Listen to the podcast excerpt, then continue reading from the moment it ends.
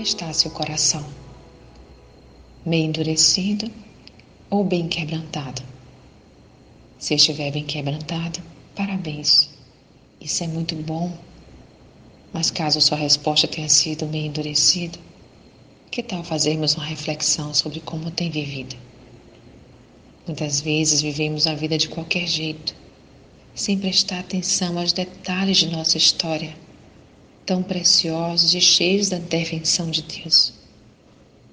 Então desafio você a parar um instante e lembrar de fatos que te marcaram e perceber a mão de Deus em cada um deles, seja no momento de muita alegria, seja no momento de grande desespero ou até em um livramento. Ninguém te poderá resistir. Todos os dias da tua vida, como fiz com Moisés, assim serei contigo. Não te deixarei, nem te desampararei. Josué 1:5. Se sua vida foi entregue verdadeiramente aos cuidados e amor de Deus, vai perceber que Ele nunca te desamparou. O que está acontecendo agora? Por que endureceu seu coração?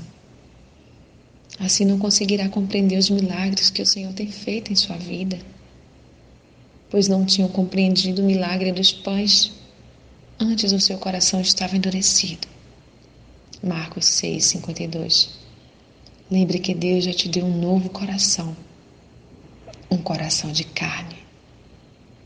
E lhes darei um só coração, e um espírito novo porei dentro deles, e tirarei da sua carne o coração de pedra, e lhes darei um coração de carne. Ezequiel 11, 19. Saiba que um coração quebrantado é o grande segredo da vida de um vencedor em Cristo. Deus não despreza um coração quebrantado, pois este move o seu próprio coração. E sacrifícios para Deus são o espírito quebrantado. A um coração quebrantado e contrito, não desprezarás, ó Deus. Salmo 51, 17. Portanto, quebrante-se e se derrame diante desse Deus que é tão presente, grandioso e misericordioso. Ele é o próprio amor. Sou Sayonara Marques. Minha página no Facebook é Despertar Espiritual Diário.